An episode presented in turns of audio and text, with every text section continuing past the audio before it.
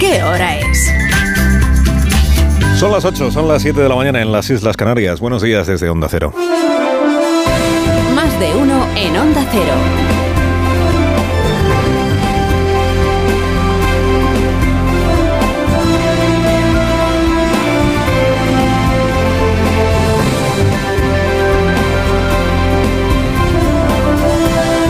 Tal? ¿Cómo están? Bienvenidos a una nueva mañana de radio. Estamos el quinto día de julio del año 2023. Como en los viernes de sorteo de Champions, aunque hoy sea miércoles y Champions no haya. Como si fueran los emparejamientos de la Liga de Campeones. A las 12 de este mediodía transmitiremos en directo, eh, claro, no vamos a transmitir grabado, el sorteo, el sorteo del debate. El debate, con mayúscula porque todos los debates son bienvenidos, pero en una campaña electoral el duelo que más interés despierta naturalmente es el cara a cara o mano a mano entre los dos máximos aspirantes, o sea, Sánchez versus Feijó. Próximo lunes el debate, 10 de la noche, lo escucharemos aquí en La Brújula, bueno, en La Brújula, programa especial desde las 8 de la tarde el lunes, que incluirá el debate y además postpartido con los comentarios de los, de los eh, técnicos que convoque y especialistas que convoque Rafa La Torre. La velada del año, eh, con, permiso de Ibai Llanos, la velada del año. Pero hoy digo, dentro de cuatro horas exactamente, eh, sabremos cuáles serán, cuál será el orden, cuáles serán las reglas, cuáles serán los bloques, el sorteo del debate. ¿Quién empieza? ¿De cuánto tiempo disponen? ¿Quién acaba? En fin, todas esas cosas. El debate que, que será combustible de refresco para una campaña electoral que está en riesgo de empantanamiento y que además en el Partido Socialista entienden que es la gran oportunidad de Pedro Sánchez para darle la vuelta a las tendencias que hoy siguen reflejando las encuestas. Lo veremos. Campaña electoral que ha girado un poco sobre sí misma en, en estas últimas semanas. Bueno, ha girado sobre el periodismo, válgame Dios, la campaña electoral. Yo nunca antes en una campaña electoral se había examinado con tanta eh, con tanto detenimiento las preguntas que se le hacen o que le hacemos al presidente del gobierno y a dónde va y a dónde no va y con qué actitud está el entrevistador o la entrevistadora, válgame Dios. Y una campaña que ha seguido girando sin que nadie termine de arrancarla del todo, ¿no? Fíjate, Feijó ha tirado un mes, ha tirado un mes, sacudiéndose la tela de araña esta de los pactos y no pactos con Vox. Sánchez se ha tirado un mes, victimizándose por el trato intolerable que le dispensan periodistas y programas que no le bailan el agua, válgame Dios otra vez, ¿no? Y empujando, por cierto, el presidente al olvido a los presidentes autonómicos de su partido que han dejado de serlo tras las elecciones del 28 de mayo, ¿quién se acuerda ya? Sin que hayan sido capaces ni ellos ni él todavía de alumbrar una explicación sosegada al por qué han perdido la confianza de sus gobernados en la comunidad valenciana, en Baleares, en Aragón, ahora también en Extremadura, en La Rioja. Es que aún no ha hecho ese examen el PSOE está tan ocupado en, en lo de Sánchez, que Sánchez nos explique que Sanchismo es una burbuja, que si los bulos, que si no sé qué. Bueno, con San Fermín, que es el viernes, empezará la traca final de la campaña electoral, que es la campaña propiamente, los últimos 15 días. Y el chupinazo, eh, más que mañana, que es cuando es de verdad el chupinazo, eh, será hoy, en lo que a la campaña electoral se refiere, con el sorteo de la Champions. ¿no? Feijó se viene esforzando en hablar como si ya no cupiera ninguna duda de que va a ser él el próximo presidente del gobierno de España. Vamos a verlo, vamos a verlo. Ayer presentó su programa electoral, compuesta en escena de toma de posesión. Bandera de España, bandera de la Unión Europea, una foto del Palacio de la Moncloa que proyectaron ahí en una pantalla gigante. La Junta Electoral Central va a tener que ocuparse porque el PSOE pretende recurrir esto, lo dice el español esta mañana. Pretende recurrir que el PP usara una foto de la Moncloa porque dice que estaba tratando de confundir a los electores sobre su situación. Hombre, que, a estas alturas los electores saben que Feijó todavía no está en la Moncloa, igual no llega nunca, y que Sánchez sí. Pero bueno, el presidente del Partido Popular ayer, invocaciones al diálogo, invocaciones al respeto que merece aquel que piensa distinto, a la neutralidad de las instituciones, a los pactos de Estado. O sea, se presentó ayer como el líder que viene a reconstruir los puentes que viene a recoser la sociedad afectada por la división y por los desgarros.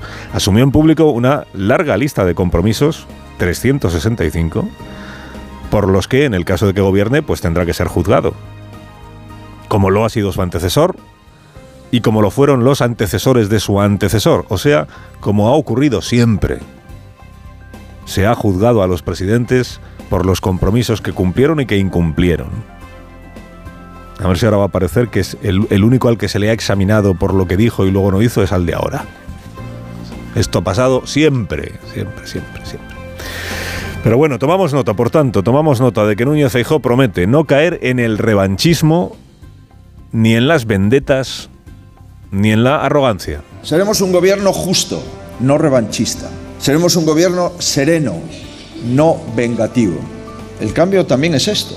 Pero no quiero ganar para anular completamente a nadie. Las vendetas, el sectarismo y los egos pretendo que se vayan también con el actual presidente y el actual gobierno. Tomamos nota de la actitud con la que llega el candidato y de la forma de conducirse que promete el candidato si el Parlamento le acaba encomendando a él la gobernación de España. Por sus hechos será juzgado. Ningún gobierno está para señalar a nadie, ni a los empresarios, ni a los periodistas, ni a los jueces. Está para ayudar al que lo necesita. No comparto insultar a Mancio Ortega, pero no le voy a pagar el cine con los impuestos de los españoles. No comparto insultar a Juan Roch, pero no veo razonable pagarle el tren de cercanías. Claro, lo fácil en puertas de unas elecciones y con el viento de las encuestas a favor es eh, darle la vuelta al espejo y prometer que vas a ser todo lo contrario a lo que entiendes que es el rival al que aspiras a suceder en el Palacio de la Moncloa como presidente. Lo fácil es prometer que vas a ser y que te vas a conducir de manera contraria como se ha conducido el que hay ahora. Lo que tiene valor es, cumplir luego esa, ese compromiso, es cumplirlo. Una vez que ya estás en el poder, una vez que ya el poder es tuyo, ahí es cuando de verdad tienes que demostrar si crees en esto de la no colonización de los cargos, si buscas personas que sean profesionalmente muy preparadas para el cargo y que no pese el hecho de que sean de tu cuerda política. Cuando ya tienes el poder es cuando empiezas a demostrar todo eso. De momento estamos en la fase de eh, prometerlo, de prometerlo. Ha dicho Feijóo que va a hablar con el PSOE el 24 de julio para pedirle que facilite su investidura. Y que si el líder del PSOE le dice que no es no, entonces pedirá el comodín de los varones. Le pedirá ayuda a los varones socialistas. Que supongo que está pensando en García Paje, claro, porque, y solo en García Paje. Porque de los varones que le quedan al PSOE, si nos referimos a presidentes autonómicos, hombre, a, María Chivite no la veo yo.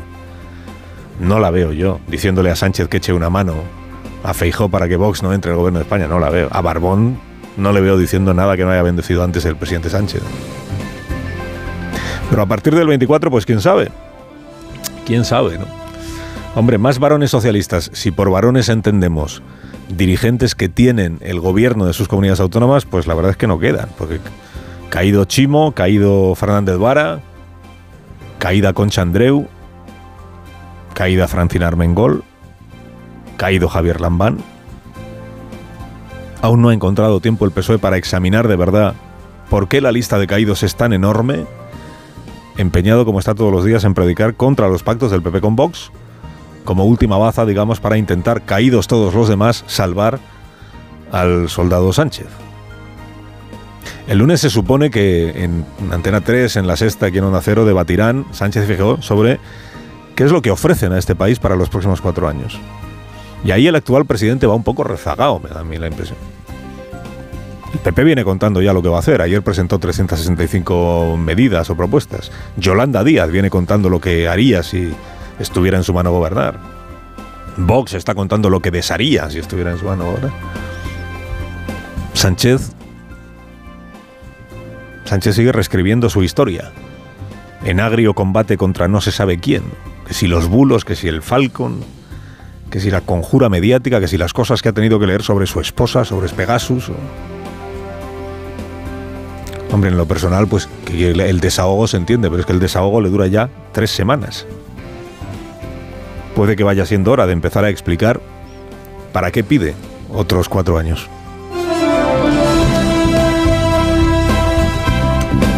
Hoy aterriza la campaña electoral el que faltaba, que es Puigdemont. No porque venga a España, que no viene, de momento al menos. Pero lo que hoy resuelva el Tribunal General de la Unión Europea sí va a ser elemento de campaña, sobre todo si resuelve bueno, da igual lo que resuelva, va a ser elemento de campaña, porque ha llegado el día, el día de saber a quién le da la razón el Tribunal Europeo, o sea, Puigdemont que se reclama inmune a la justicia española, como eurodiputado que es y disfruta, entiende, el de aforamiento, de momento lo tiene, como medida cautelar. Vamos a ver si hoy se le mantiene. ¿Cuánto les gustan los aforamientos a quienes en otros tiempos los criticaban? El aforamiento, o si tiene la razón el Parlamento Europeo, que fue quien aceptó el suplicatorio y le retiró la inmunidad. Deciden los jueces si ese proceso se ajustó a la ley y si Puigdemont tiene o no tiene inmunidad parlamentaria. Digan lo que digan, se va a aparecer, ya lo ha anunciado, el fantasma de Waterloo al mediodía ante la prensa. A colocar su prédica. Ya veremos si es, si es un Puigdemont crecido porque ha ganado en el tribunal o victimista porque ha perdido. Lo interesante en todo caso será si desvela de una vez si tiene intención de venirse para España, como hizo la señora Ponsatí, a forzar su detención, o si se queda donde está a la espera de que el juez Llarena reactive la petición de entrega. Que le tocaría resolver a, a un juez belga, a otro juez belga. Entrega, que no extradición, porque aquí los gobiernos no participan. Como a estas alturas habrá aprendido ya nuestro gobierno, que hace cuatro años y siendo ya gobierno, prometió traer a Puigdemont ante la justicia, nunca dijo cómo. Yo me comprometo hoy y aquí a traerlo de vuelta a España y que rinda cuentas ante la justicia española. Que esto no se sabe si fue un cambio de opinión o es que era una promesa vacía, fruto de la ignorancia o de la conveniencia, porque ni le corresponde a un presidente de gobierno detener a nadie, ni mucho menos está en su mano que sea entregado un prófugo que reside en un país que no es el tuyo, ¿no? con un sistema judicial propio. Es verdad que por el camino y en estos cuatro años nos dejó el gobierno un par de perlas de esas que a sus afines escuece que se las llame mentiras. Digamos entonces en lugar de mentiras, cuentos, ¿no? Cuentos. El cuento de que a Puigdemont no nos lo han entregado los jueces belgas porque allí no hay delito de sedición, nunca han dicho eso. El cuento de que había que vaciar de sedición nuestro código penal para hacerlo europeo, que no era por eso, por lo que se quería cambiar y se cambió y el cuento de que el presidente se había comprometido a hacer todo esto en el debate de investidura del año 2020. Jamás prometió semejante cosa. Cuentos sin acritud. Sin acritud, no, no se me. No se me sulfure más, no se me sulfure Pedro Almodóvar. Carlos Alsina, en Onda Cero.